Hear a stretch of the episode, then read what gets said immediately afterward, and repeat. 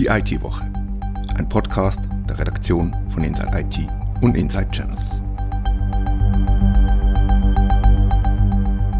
Dieser Podcast wird gesponsert von Trivadis. No Bullshit.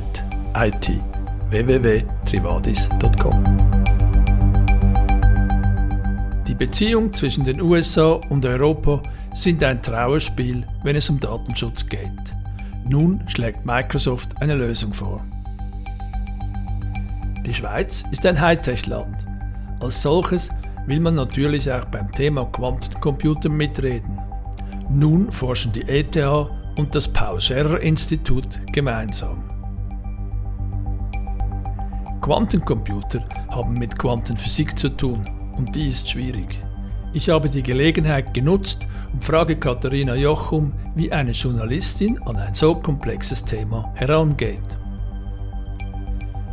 Zum Schluss gibt es einen Beitrag für Schweizer IT-Dienstleister. Die sind nämlich ans Inside Channels Forum in gut 30 Tagen eingeladen. Was läuft am 8. Juni 2021? Mein Name ist Christoph Hugenschmidt.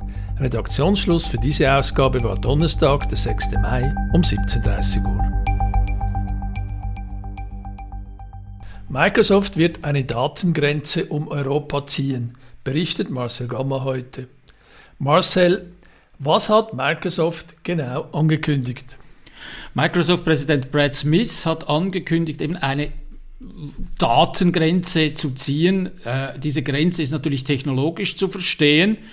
Es geht darum, dass Daten, äh, Personendaten insbesondere, die bei Azure, Microsoft 365, Navision 365 etc. Äh, äh, entstehen, also gespeichert werden oder verarbeitet werden, laut Microsoft in absehbarer Zeit die EU nicht mehr verlassen sollen, sondern dass Kunden wählen können, dass diese wirklich nur im EU-Raum gespeichert und verarbeitet werden. Der Fakt, dass US-Behörden ganz legal den Zugriff auf alle Daten verlangen können, die von US-Firmen gehostet oder verwaltet werden, dieser Fakt macht ja europäischen Firmen und Organisationen und auch Einzelpersonen seit vielen Jahren Bauchweh. Äh, dieser Vorschlag von Brad Smith, diese Datengrenzen, hat Microsoft jetzt eine Lösung für das Problem gefunden?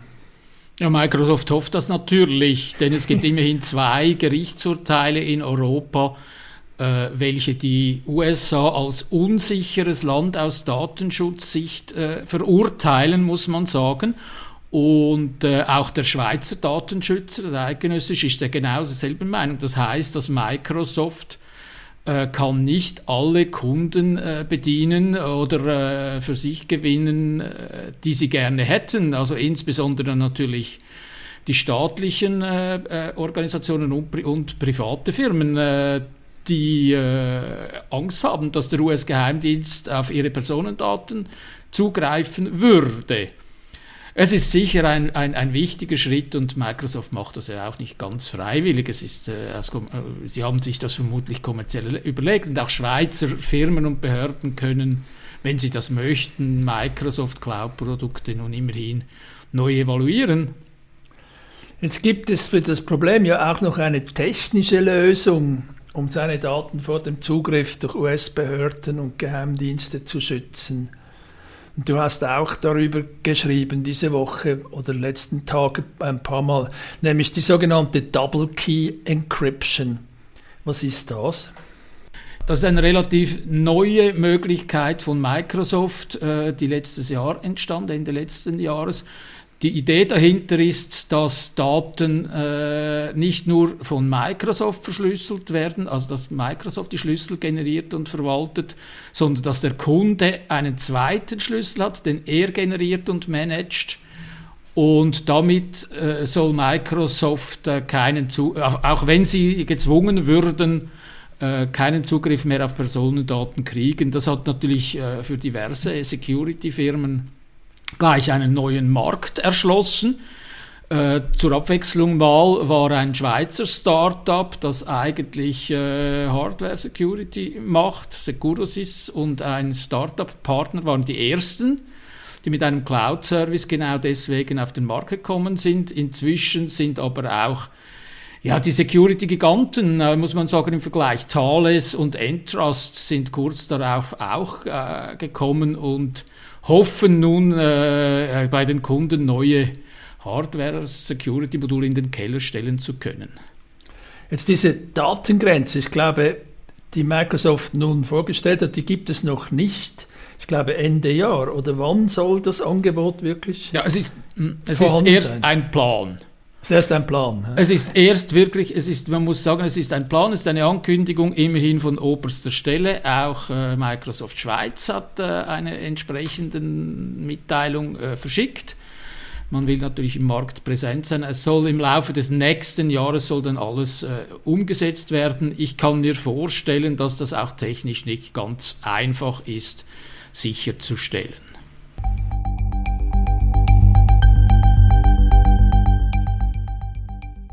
Unsere Redaktorin Katharina Jochum hat sich diese Woche mit einem Thema beschäftigt, vor dem ich immer ein bisschen Angst habe. Quantencomputer. Katharina, was gibt es Neues aus dieser futuristisch scheinenden Welt? Die ETH Zürich hat diese Woche bekannt gegeben, die Forschung im Bereich des Quantencomputings zu intensivieren. Dies geschieht zusammen mit dem Paul Scherer Institut. Zwei sehr bekannte Namen und auch international renommierte Institute werden ein gemeinsames Forschungszentrum im Bereich Quantencomputing eröffnen. Der sogenannte ETH Zürich PSI Quantum Computing Hub. Und was wird der Beitrag des Paul Scherrer Instituts sein? Das, das Institut kennt man ja vor allem aus der Nuklearforschung.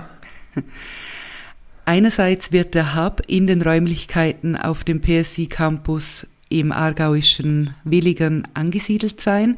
Dort sollen dann etwa 30 Wissenschaftler und Wissenschaftlerinnen am Thema arbeiten und forschen können. Die ETH Zürich stellt ähm, für die nächsten fünf Jahre 32 Millionen Franken bereit.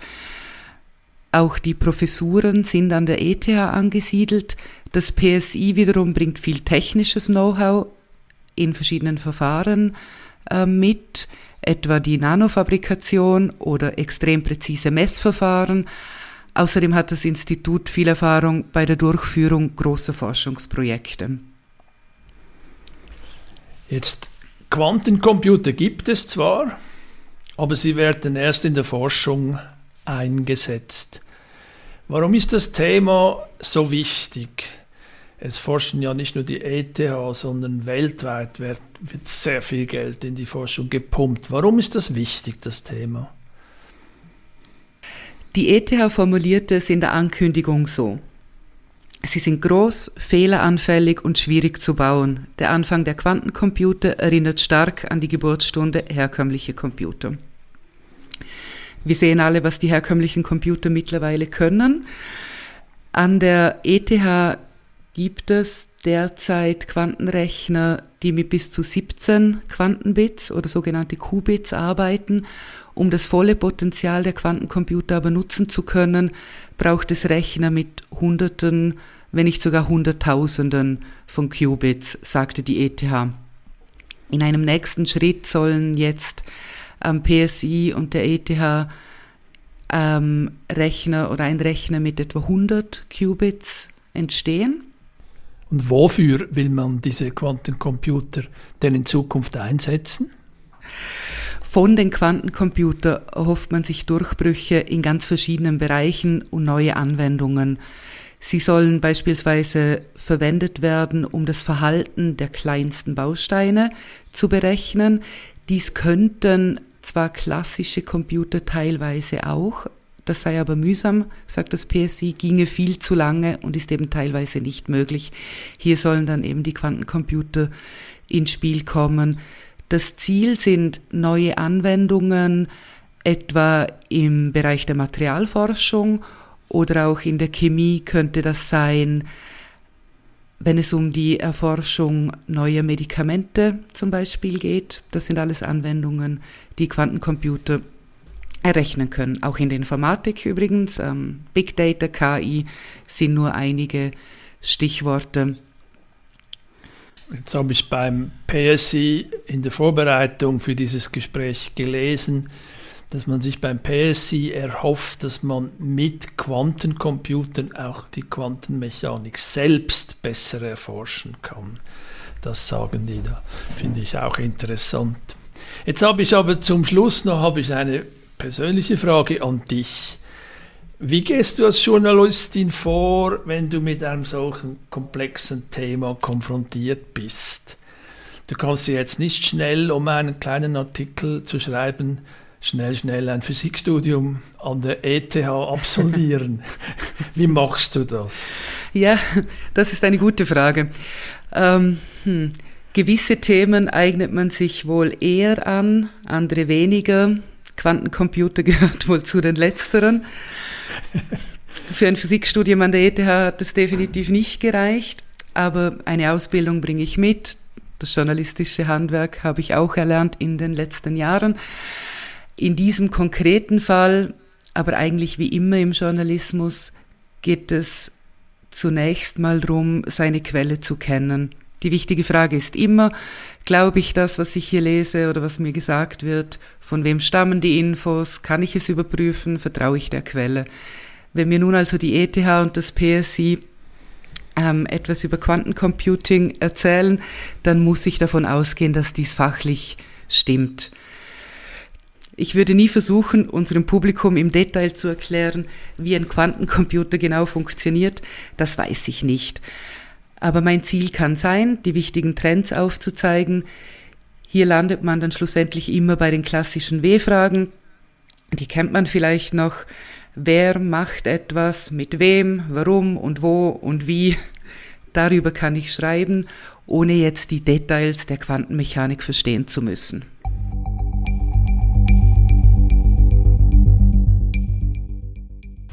Einmal darf auch die Redaktion dem Moderator eine Frage stellen. Christoph, das Channels Forum. Wie geht es dem Channels Forum? Es findet statt. Oh Wunder, es findet nicht in einer Vor-Session statt und nicht in einer Sommer-digitalen Session, sondern es findet tatsächlich statt, und zwar am 8. Juni 2021 online und, wenn es möglich ist, live in Aarau. Dahinter stehen Vorbereitungen, Abmachungen. Auf was freust du dich? Ja, es, es gibt etwas, wo ich denke, das gab es in der Schweiz so noch nie. Und zwar ist es uns gelungen, vier Leute für ein Panel, das Schlusspanel, zu verpflichten, wo es darum geht, äh, wie sieht der IT-Dienstleister der Zukunft aus? So sieht meine Firma in Zukunft aus. Und diese vier Leute, die wir da gewinnen konnten, denke ich, das ist wirklich speziell, weil das sind Christoph Macherel von Avenik, das ist dieser Player, der aus dem Zusammenschluss von GIA mit Avectris entsteht und der mit seinen doch über 600 Leuten nehme ich mal an, einigen Playern wie Swisscom und Co. Äh, zu denken geben wird. Dann macht mit bei dieser Frage, wie, wie sieht meine Firma 2025 aus? Marco Rast von Vision Insight, viel kleiner, gilt als sehr innovativ. Dann Gregor Neff von Achermann ICT Services. Er hat kürzlich Sercon übernommen und ist damit einer der Konsolidatoren der Szene. Und zum Schluss mit Michael Koslowski von Software One. Er war irgendwie der Angestellte Nummer 5 oder so von Software One, diesem börsenkotierten, weltweit aktiven Highflyer, von dem man sich eigentlich seit Jahren wundert, warum braucht es so einen Player und es braucht, braucht ihn halt immer. Immer noch und er wird immer größer. Wir wollen das Geheimnis hinter Software One ein bisschen ergründen. Das sind gute Fragen, die an diesem Forum auftauchen werden. Ja, das sind die Fragen, die wir versuchen, die, die den Channel beschäftigen. Es gibt Breakout-Sessions, auch da haben wir äh, gewisse Leute, die etwas zu sagen haben, da, dabei. Zum Beispiel haben wir die Breakout-Session How to Build and Grow a Tech Startup. Da ist äh, Chris Kamenisch dabei von Jellypipe, Sandra Tobler von Future, aber auch ein gewisser Roland Brock, der ja eine solche Fernsehsendung hat, macht da auch mit. Und natürlich äh, die Keynote von Professor Heike Bruch zum Thema Leadership in der Krise, in und nach der Krise, Umbau.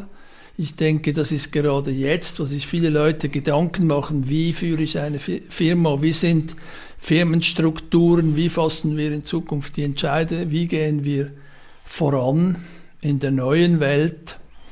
Ich denke, da kann sie uns sehr viel bringen. Sie studiert vor allem natürlich äh, größere Firmen als Professorin an der Uni St. Gallen und sie wird das für uns ein bisschen auf die Welt der mittelgroßen und kleinen Firmen runterbrechen. Da freue ich mich auch ziemlich drauf. Und wo kann man sich anmelden dafür? Ja, es gibt eine Webseite forum.insidechannels.ch oder auf der Inside Channels Seite findet man den Link. Tickets, sie kosten 100 Franken oder 20 Franken für Leute, die nur online da, dabei sein wo, wollen. Die Tickets haben auch unsere Sponsoren. Ich werde sie heute versenden. Unsere Sponsoren sind doch einige bekannte Firmen wie also Altron, HP, Nutanix und so weiter und so fort. Lenovo. Äh, diese werden Tickets haben und wenn man sich interessiert, da teilzunehmen, reinzuschauen, kann man bei Ihnen fragen, ob Sie ein solches Ticket noch übrig haben. Sie hörten die IT-Woche, ein Podcast der Redaktion von Inside IT und Inside Channels. Wir danken unserem Sponsor Trivadis. No Bullshit IT. Trivadis.com